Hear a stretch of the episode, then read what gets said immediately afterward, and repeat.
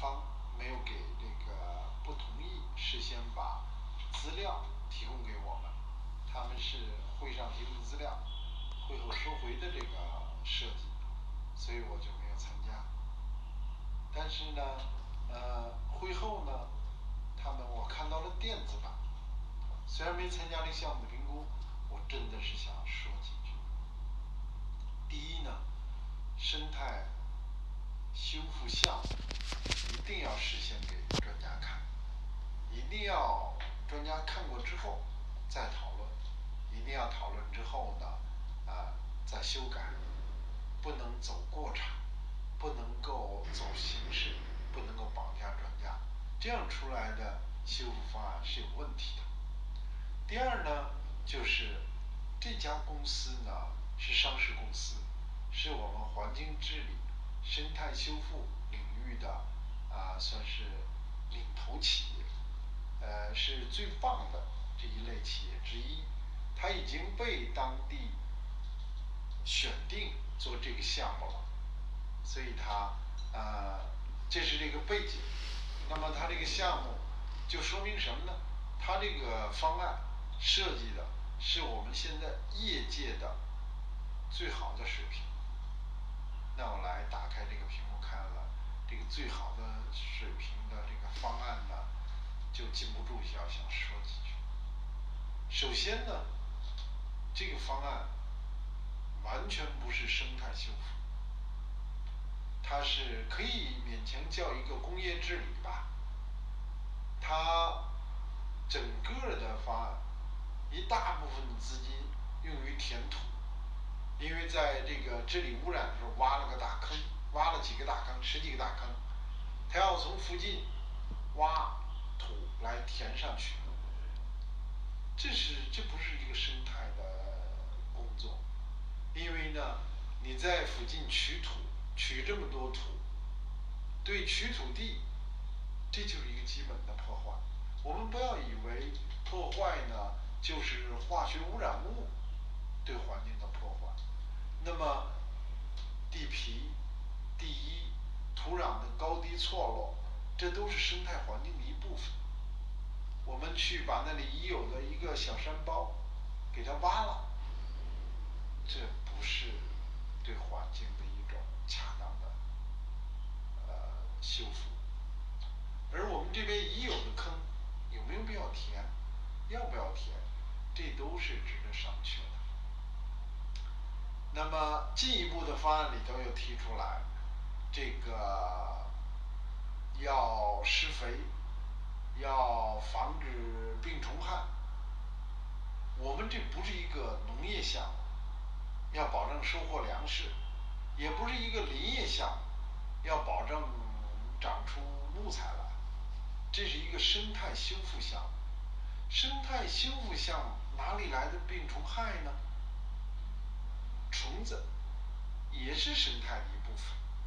也是生态体系中重要的环节，不是该消灭，而是该有效的保护的对象。怎么样消灭呢？还有就是它要有呃化肥，要来保证这个植树的成活的生长。化肥也不是生态修复的主角，我们应该尽量的用生态的措施来解决生态的修复。我们推崇的生态修复可以用一点自然的农家肥，我们推崇的生态修复在初期可以浇一点水，但是长期来说不能够用淡水来人工淡水来养一个生态。所以这样的生态修复呢都是系列的问题。除此之外呢，这个修态生态修复呢还有比较重的一个块是植树。那么这地方能不能植树，该不该植树？林业的专家已经提了意见，说他们这个植树方案做的不好，否定了。但是仅仅如此吗？不是，因为这是在呃一个沙漠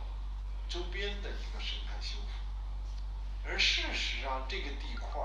已经有很长时间，十年以上的人工植树造林的历史，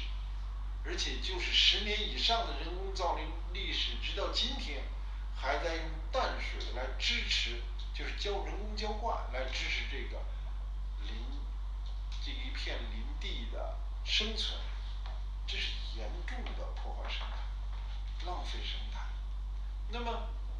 如果一个林地方十年了还要用淡水浇灌来保持它这个林木的话，这个地方不该种树，它没有这么多自然的水源来养护和支持。这个地方该做什么？这个地方根本就不该种树，这地方可以做什么？可以做我们这是在沙漠周边，我们可以做我们已经成熟的沙漠防进一步沙化的工作，比如草方格，那么引进一少量的有机质，配合草籽当地的草籽，来使它逐渐形成地皮地衣生态的稳定体系，使得它能保住这一块的土壤。这应该是整个生态修复的核心部分。那么除了这个之外呢，我们生态修复的专家组成是什么？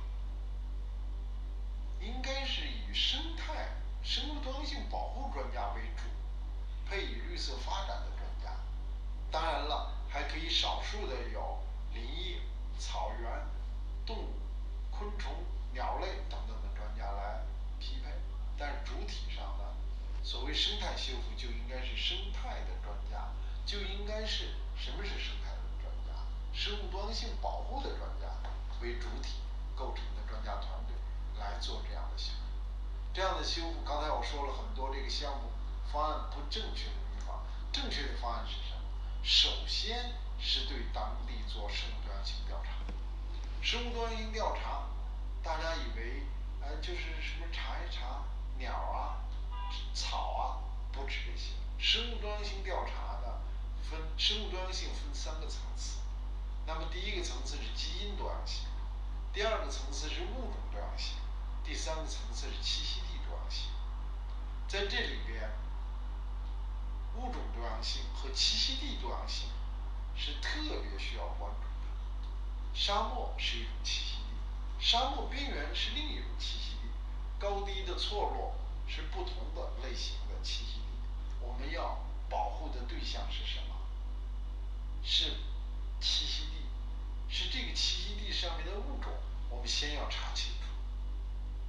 那么第二件事情是要做的，就是生物多样性保护方案的设计。那么在调了解了生物多样性的调查结束之后，我们有了这个地区的生物多样性的数据，而根据这个生物多样性的数据进行生物多样性保护，这就是我们通常所说的生态修复工作。然后在修复过程之中呢，我们还要考虑，就是常常我们讲的就是 NBS，就是 Nature Based Solution，就是基于自然的解决方案，这是我们生态修复一定要关注的。我们现在的生态修复企业多是工业文明、工业修复的产物，那最喜欢的就是平整土地，呃机械化的种植，然后是大规模的化学工具的使用。刚才我说了，化肥、农药这些都不应该是我们生态修复的主力。我们生态修复的应该是基于生物多样性调查的生物多样性修复，而生物多样性修复呢，要以人为本的，但是要坚持 NBS，就是基于自然的解决方案，充分利用自然。那么这个修复呢，生态不是一朝一夕的事情，不是一个工业品，那做个合同，三个月就可以发出这个产品的修复结束了，这一类的修复。都需要长时间的去观测。这样的一个项目，少则一年，多则三年、五年、十年，应该是这样的一个过程。这个只有这样的长期的观测、长期的调整，才能够确保生态修复达到效果。同时呢，周边群众的参加，设第三方的监督，也应该成为。生态修复的标配。必须有周边群众的长期的参与，必须有第三方专家的长期的监督。只有这样，刚才我讲了，从项目设立、专家评估到修复过程，基于自然，到最后的群众参与、